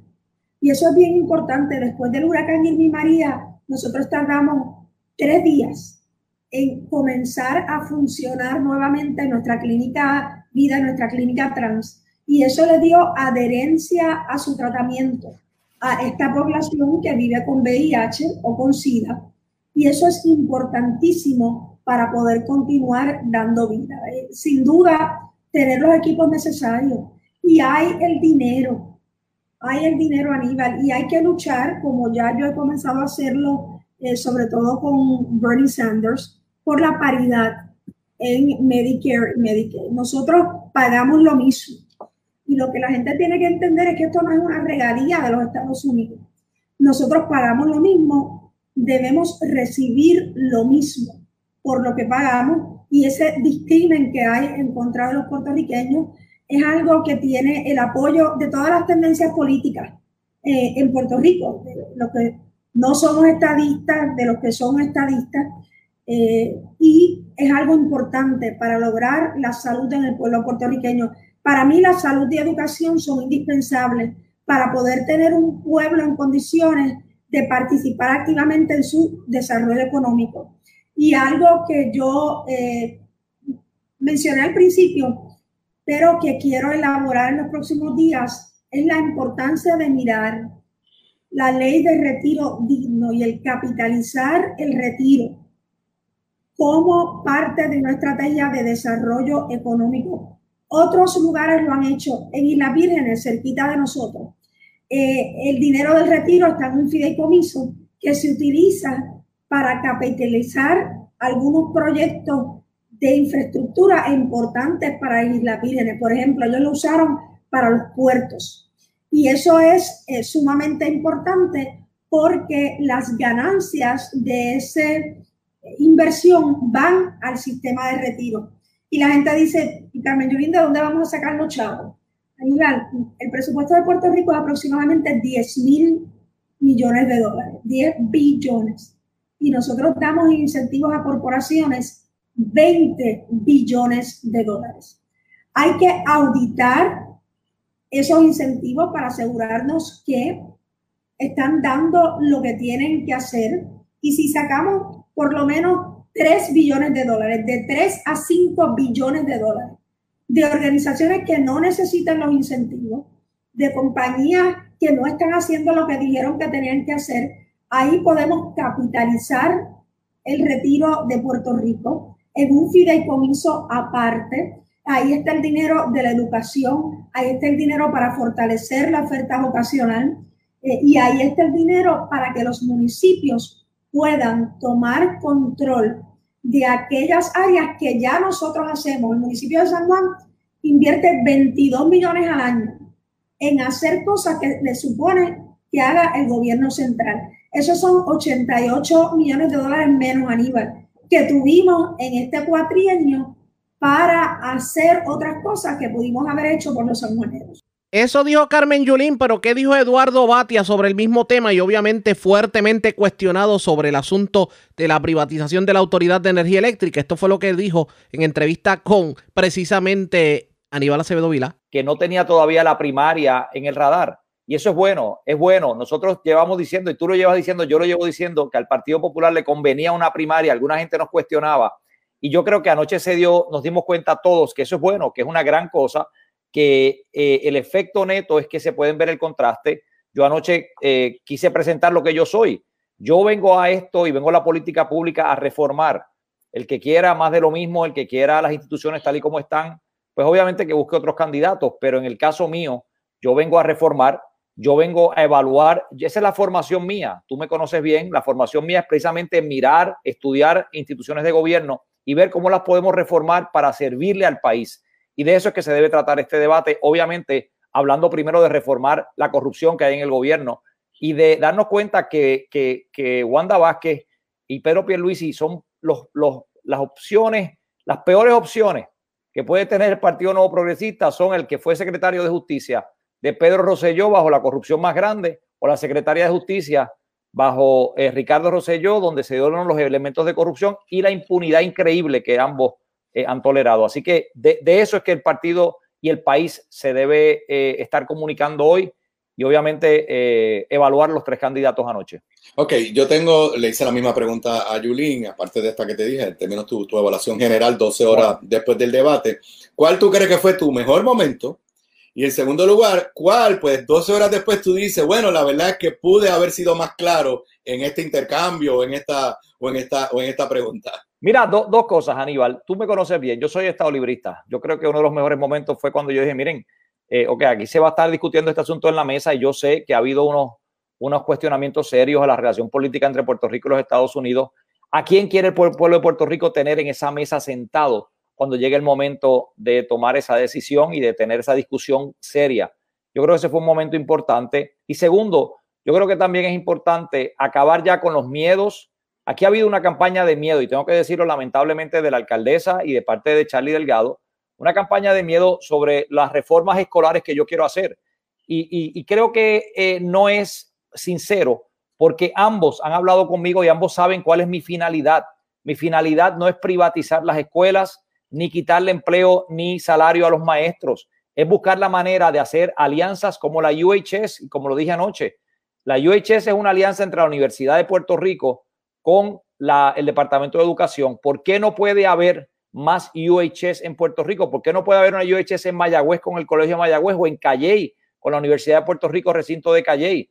Ese es el concepto que yo eh, creo que debemos hablar y, el que debemos discutir con honestidad. Así que me parece que esos dos fueron unos momentos buenos. Eh, un momento que yo hubiera querido tener más tiempo es, es, explicar lo que está pasando con la concesión de la Autoridad de Energía Eléctrica.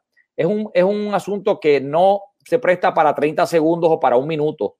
Es un asunto que es complejo porque lo que ha pasado con la Autoridad de Energía Eléctrica es que la autoridad como tal y es importante que se entienda, no se puede privatizar.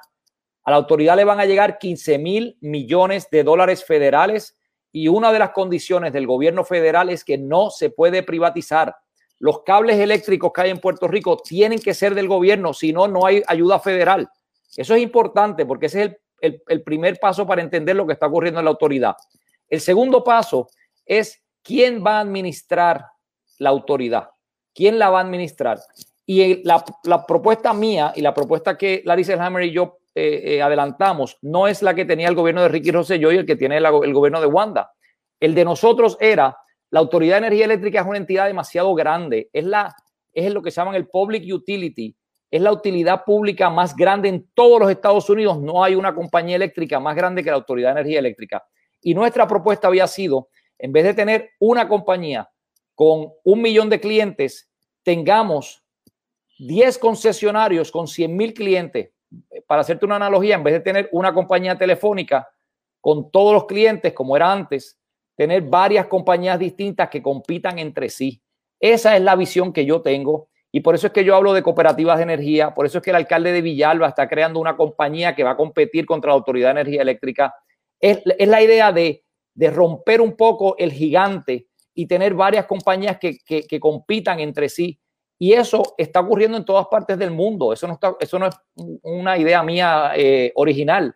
Eso es algo que está pasando y que obviamente se transfiera de grandes plantas como Palo Seco, como Costa Sur, a que haya una inversión enorme para que la gente ponga paneles solares en su techo. Todavía no acabamos de entender la cultura de eso, pero imagínate, hasta en Arabia Saudita se han movido energías renovables, que son los mayores productores de petróleo. Puerto Rico tiene que moverse en esa dirección. Eh, ¿Cómo te sentí? Yo, yo, tengo que admitir, yo, estaba en el público allí, del poquito público, porque con las reglas, pues había muy pocos, muy pocos invitados. Tú eras, un VIP, un VIP. este, pero ¿cómo te sentiste con ese formato? Yo tengo que admitir que a mí no me gustó el formato y eso no es culpa de ustedes. Pero, a mí no me gustó desde el principio. el, formato, el formato es terrible y, eh, y tengo que ser honesto, yo llamé ya, eh, o por lo menos le puse un mensaje a la gente que está haciendo el formato en Guapa Televisión y le dije, el formato que ustedes finalmente tengan, que no sea este, este formato no sirve, porque, porque es que en 15, eh, eh, eso parecía anoche como si hubiéramos tenido tres entrevistas paralelas con tres candidatos distintos y no un debate.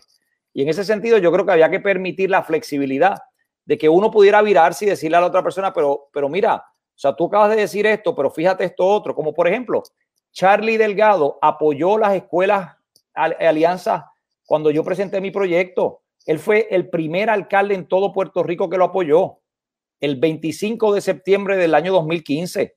Y entonces decir ahora que él no cree en ese concepto, pues, pues, pues no, no, no, no creo que, que sea lo correcto y lo digo con mucho respeto y con, con mucho afecto al, al, alcalde, pero, pero vamos a hablar con la verdad. De lo que se trata esto es de buscar alternativas correctas, igual que con la alcaldesa, yo hablé del tema de escuelas también, porque en San Juan hay más de 100 escuelas públicas que han sido abandonadas por el gobierno hace 20, 25 años. Tú llegas a esas escuelas públicas y son escuelas golpeadas, son escuelas que no se le han hecho renovaciones, son escuelas que apenas hay libros en los salones, que los libros están rotos. Vete a la escuela en las Margaritas y, entra, simplemente entra y verás lo que te estoy diciendo. Y la pregunta es, ¿cómo podemos arreglar el sistema escolar sin demonizarnos unos a otros? Y esa es parte de la reforma, parte de la visión de lo que yo tengo y parte de lo que yo quisiera que se hiciera en el país. Por donde empezaste y por donde también empecé la conversación con, con Carmen Yulín hace, hace un rato.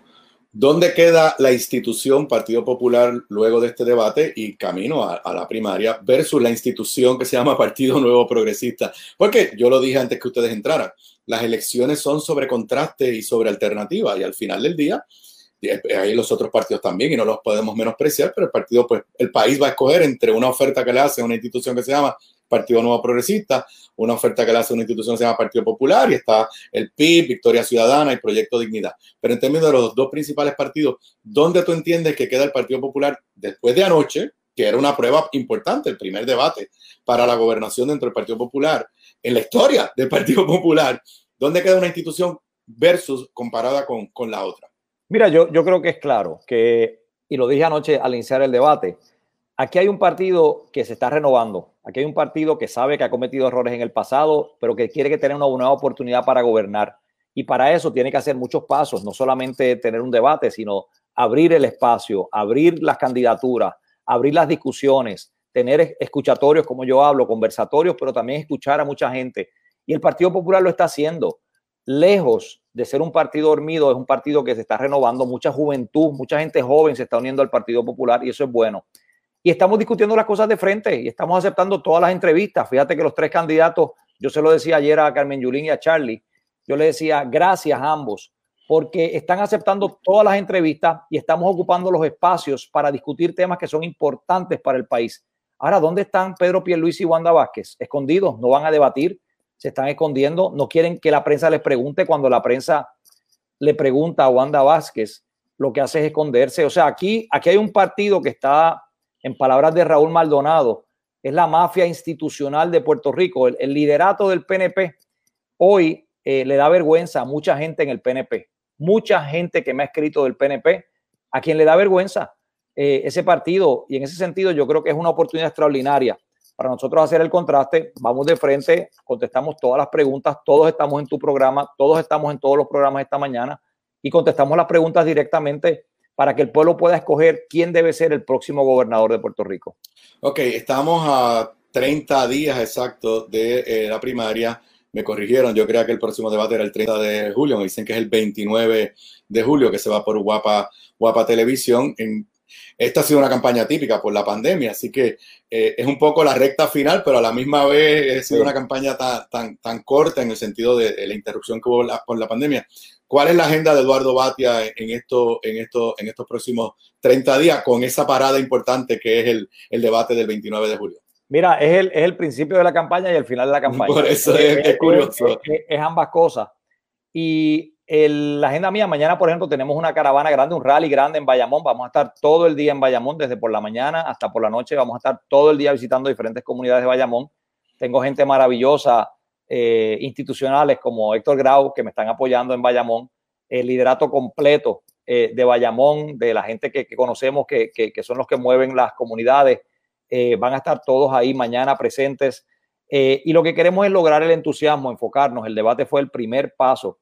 Porque anoche el rating de Telemundo tiene que haber sido el más alto de todo Puerto Rico. Todo el mundo vio ese debate, de acuerdo a lo que estoy viendo. Y de hecho, había gente que tenía fiestas en su casa, o celebraciones, o, o comidas en su casa, para que gente viniera a ver el debate.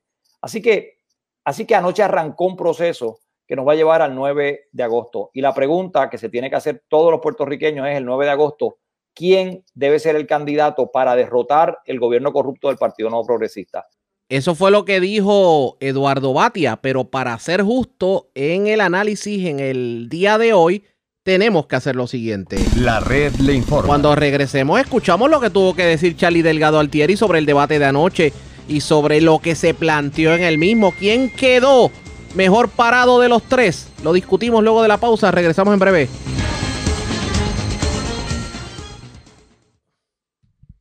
La red le informa. Señores, regresamos a la red Le Informa, el noticiero estelar de la red informativa. Gracias por compartir con nosotros. En el segmento anterior escucharon tanto a Carmen Yolín Cruz como a Eduardo Batia analizando lo que ocurrió anoche en el debate de los candidatos a la gobernación por el Partido Popular Democrático. Casualmente los entrevista el candidato a la comisaría residente y ex gobernador Aníbal Acevedo Vilá. Pero nos falta Charlie Delgado y lo justo es que escuchemos qué dijo sobre el particular. Vamos a escuchar el planteamiento de esta tarde del alcalde de Isabela y también precandidato Charlie Delgado Altieri. Como tú bien conoces, pues es imposible poder articular ideas con tan con un minuto y 30 segundos. Sí, pero... y resolver así los problemas del país es imposible, pero yo creo que se, hicimos el mayor esfuerzo por poder exponer nuestras ideas eh, sobre temas vitales, ¿verdad? Como la salud, la educación, eh, la relación con los Estados Unidos. Creo que fueron temas que cada uno expuso sus ideas. Eh, y yo creo que eso es lo que están esperando los populares y más, que, más allá de los populares, lo están esperando todos los puertorriqueños, que son las ideas, las propuestas. ¿Por qué? Porque el país ya no espera, no puede tolerar más, ¿verdad? De que el próximo gobierno que llegue a, a manejar los destinos del país, pues se cometan errores o no seamos efectivos. Yo creo que eh, aquí nos jugamos la vida como país, por lo tanto es bien importante la decisión que se va a tomar en las próximas semanas. Eh, y en ese sentido creo que, eh, como tú bien señalas, el Partido Popular ganó con este proceso porque nos mantuvimos a altura de, las expectativas en términos de llevar mensajes y no entrar en el juego este del toma y dame, que realmente la gente está cansada de eso y la gente está esperando sustancia. Así que yo creo que como tú bien dices, el Partido Popular ganó con, con, esta, con este foro. Ok, ¿cuál tú crees que fue tu mejor momento ayer eh, con el que tú te sentiste más cómodo y que ahora cuando te levantaste por la mañana dijiste, wow, qué bien me quedó ese intercambio, una pregunta? ¿Cuál tú crees que fue tu, tu mejor momento? Pues fíjate, el tema de educación es el tema que, uno de los temas que me gusta, me apasiona. Eh, de igual manera, el tema sobre el estatus, yo creo que es un tema difícil, polarizante dentro del Partido Popular, pero me parece que eh, la discusión que se dio allí es el tipo de foro que debemos tener internamente en el partido para ir definiendo como populares cuáles son nuestras aspiraciones y tenemos que buscar eh, afinar esa, esa definición de cara al futuro. Todos sabemos que aquí eh, la prioridad del país y de nosotros es atender los asuntos inmediatos y profundos que tenemos como problemas en la sociedad, pero el tema del estatus siempre ha de estar vigente, por lo tanto tenemos que eh, hacer las dos cosas de manera paralela dentro del partido. Una vez yo sea presidente, voy a provocar el que comencemos en un proceso de diálogo, de discusión interna, no en los medios eh, de difusión pública, sino dentro de la colectividad, tomarnos el tiempo debido para discutir un tema tan importante como ese, que se trata del futuro del país también. Así que creo que esos dos temas fueron temas puntales para mí eh, y, sin duda alguna pues son temas obviamente importantes para Puerto Rico, sobre todo el tema de la educación. El otro lado de la moneda, 12 horas después, ¿cuál intercambio, cuál turno? Pues tú dices, oye, debía haberlo dicho mejor, debía aclararlo. Eh, ¿cuál, cuál, cuál, si te dijeran otra vez, mira, vuelva a contestar esta pregunta o este intercambio que se te haya hayas tenido, ¿cuál tú crees que pudiste haber sido mejor y que, y que hay espacio para, para dar mejores argumentos o aclaraciones? Sí, el tema de la economía, que es un tema también vital para el país, fue un tema donde no pude abundar mucho por lo complejo que es el tema, por los muchos eh, subtemas que tiene el tema económico. Eh, pues obviamente con la limitación de tiempo era imposible y explicar, ¿verdad? Cuando hay propuestas específicas, pues siempre es necesario poderlas explicar porque dejarlas sin una definición clara provoca eh, el, que estemos desarticulados, ¿verdad? El que estemos entonces sin llevar un mensaje claro. Así que para mí el tema de la economía fue de esos temas que me faltó como que más tiempo y quise decir muchas más cosas eh, que realmente en un en un punto no salieron y en otra, pues por falta de tiempo, tampoco se pudo decir. Ok, eh, yo eh, repito lo que le he dicho a, Eduardo y a, Carmen Yulín. Las elecciones son una selección en términos de contraste, o sea, eh, y primero van los equipos y después obviamente van los, los individuos. Pero de aquí al, al, 3 de noviembre, el país va a tener que evaluar y hacer contraste entre un equipo que se llama Partido Nuevo Progresista, un equipo que se llama o una institución que se llama Partido Popular Democrático y no voy a menospreciar, también está el Partido Independentista Puertorriqueño, Victoria Ciudadana y Proyecto, y Proyecto Dignidad para, esta, para estas elecciones. Pero desde el punto de vista de las dos instituciones principales en este momento políticas, Partido Nuevo Progresista, Partido Popular, luego de ese debate de ayer y camino a la primaria del 9 de agosto, ¿cómo tú ves que, que, que se encuentran esas dos instituciones? Partido Popular Partido Nuevo Progresista, porque al final del día la gente el 3 de noviembre va a hacer una selección y contraste entre la oferta y lo que representan cada una de esas instituciones. Sí. Eh, yo creo que el PNP en este cuatrenio ha tenido un, un cuatrenio bien complicado internamente. La guerra eh, interna política eh, es una muy abrazante, es una campaña que se están llevando tanto a la gobernadora como Pierluisi de una manera eh, muy agresiva. Creo que se están haciendo mucho daño. Y aunque hemos visto en el pasado eh, primarias dentro del PNP que han sido fuertes, eh, que han habido señalamientos muy duros entre candidatos, siempre podíamos ver un Partido Nuevo Progresista que se unía en el momento de la votación final con las grandes diferencias que está teniendo Wanda eh, Vázquez y, y pues puedan luego unir fuerza, eh, porque se han insultado demasiado. Eh, fíjate que han habido acusaciones muy serias y de igual manera gente que está alrededor de la gobernadora están siendo acusados, están siendo señalados por malos manejos de fondos públicos. La misma gobernadora en esta semana pues tiene serios problemas eh, y mucho que explicarle al país y eh, creo que está siendo rodeada, ¿verdad? Por las acciones que ella misma eh, ha llevado a cabo en el pasado, pues esas sombras están empezando a acercársele, esos fantasmas están alrededor de ella y me parece que se le va a seguir complicando la situación a la gobernadora y va a tener que explicar muchos asuntos que siguen levantando mucha suspicacia. Eh, así que yo veo a un PNP bien debilitado, ni hablar de los actos de corrupción eh, en todo el cuatrenio. Eh, y vemos que cuando el país está viviendo tantas dificultades, vemos una batalla entre Wanda Vázquez y Ricky Rosselló por otro lado de dónde está un kayak y dónde están dos sofás, pues definitivamente habla de cuáles son las prioridades y por dónde andan estas personas. y yo creo que el país está exigiendo mucho más de su gobernante. Y el otro lado de la moneda, ¿cómo ves el Partido Popular en este momento que está haciendo historia? Porque nunca habíamos tenido una primaria de ley para la gobernación. Van a hacer, ayer hubo un debate, van a hacer dos debates de ustedes, de ustedes tres. ¿Cómo tú ves la institución Partido Popular en este proceso? Pues mira, yo creo que nos hemos ido fortaleciendo, lejos de que estas primarias hayan sido una de división y de polarizaciones dentro del Partido Popular. Por el contrario, yo veo a unos populares que estado bien atento a la campaña de, de, nosotros tres eh, y los veo que han estado buscando sustancia.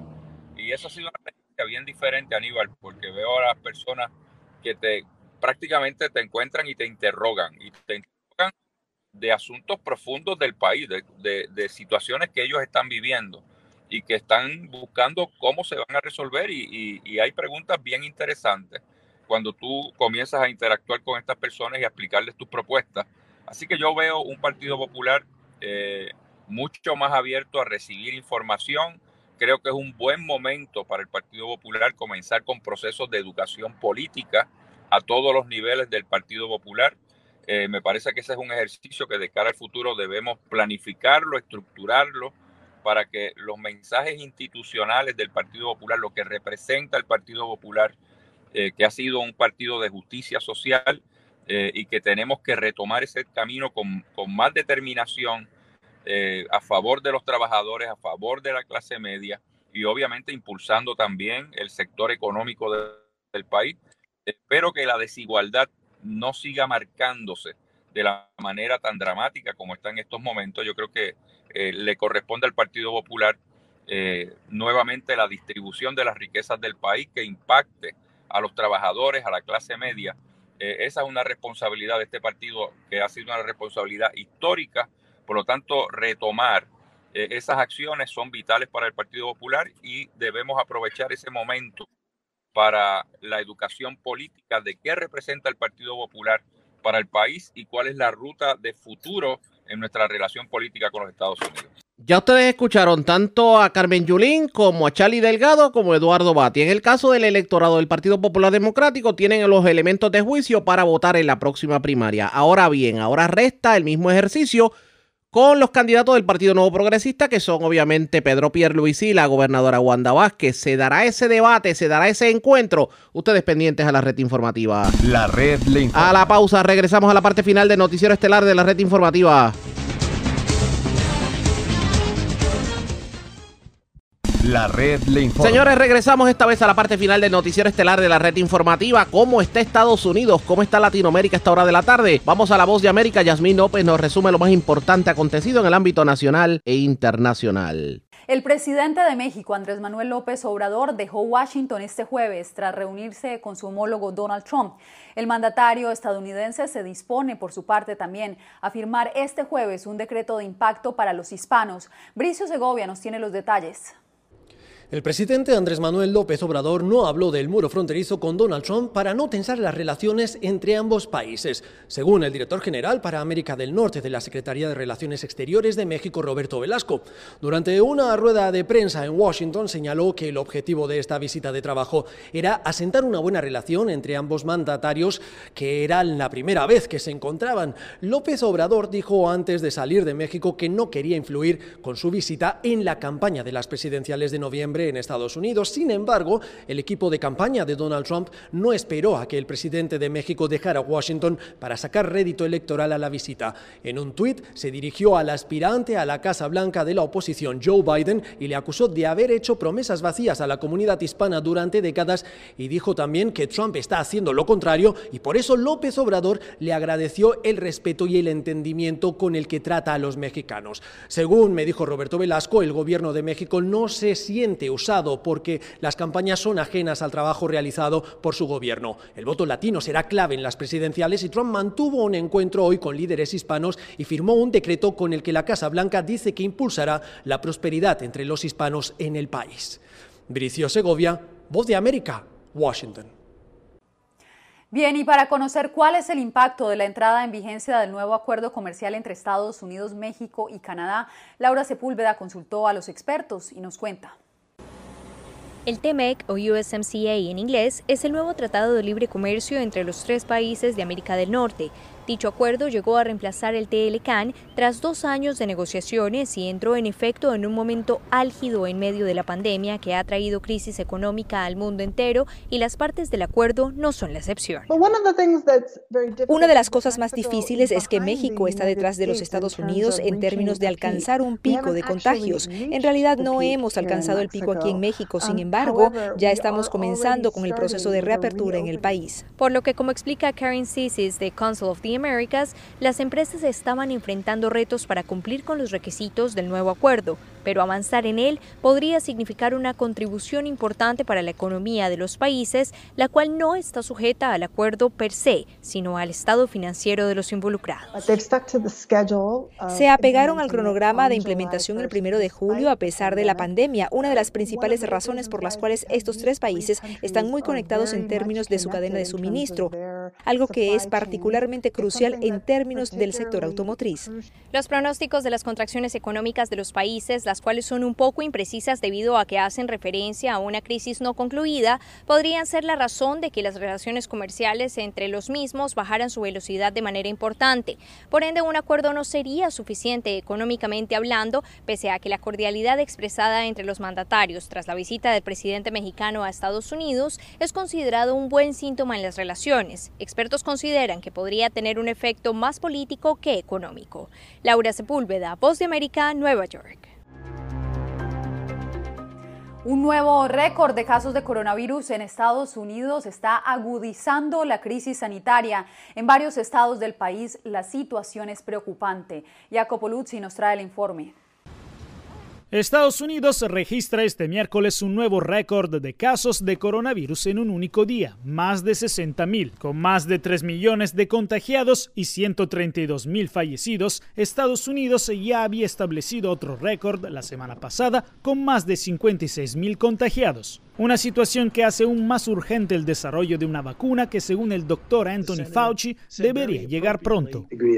A finales de año, principios de 2021. Muchos estados se vieron obligados a cerrar parte de la economía nuevamente, dejando a algunos trabajadores sin un cheque de pago, mientras que más de un millón de personas presentaron una solicitud de desempleo por primera vez la semana pasada, informó el Departamento de Trabajo. Entre los estados más afectados, sobre todo en el sur y oeste del país, está Florida con casi 10.000 nuevos casos, mientras que Texas reportó más de 9.500 casos y California casi 12.000 nuevas infecciones. Sin embargo, para el presidente Donald Trump, estos números tienen una explicación. Por centésima vez, la razón por la que mostramos tantos casos en comparación con otros países que no lo han hecho tan bien como nosotros es porque nuestra prueba es mucho más grande y mejor. En varios de los nuevos focos, los hospitales están a punto de colapsar, faltan equipos de protección personal y las unidades de terapia intensiva en muchas áreas afectadas se están acercando a su capacidad, revelan autoridades locales.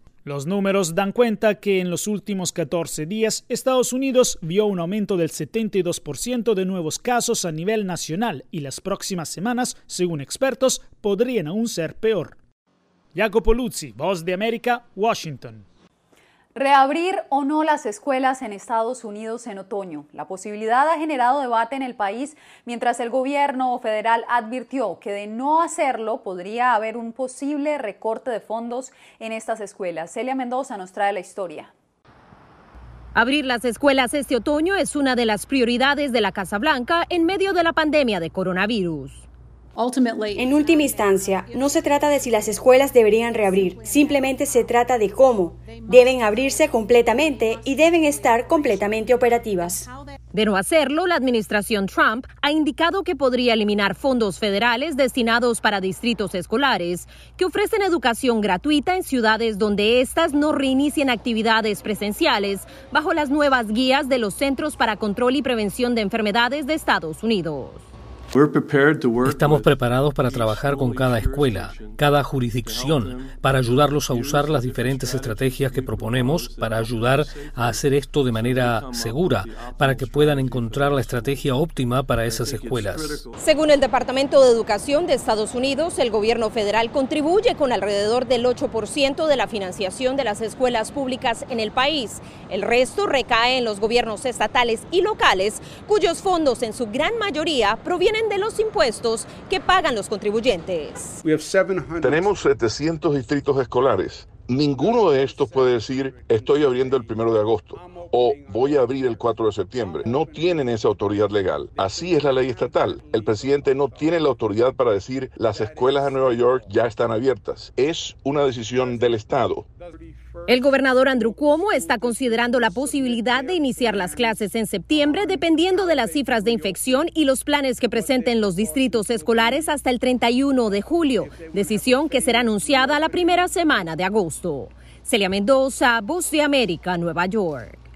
El secretario de Estado Mike Pompeo se refirió este jueves a la notificación formal de Estados Unidos de retirar su ayuda financiera a la Organización Mundial de la Salud. Pompeo aseguró que Washington gasta millones de dólares anuales en combatir pandemias y que es necesario encontrar una organización que responda a las necesidades mundiales.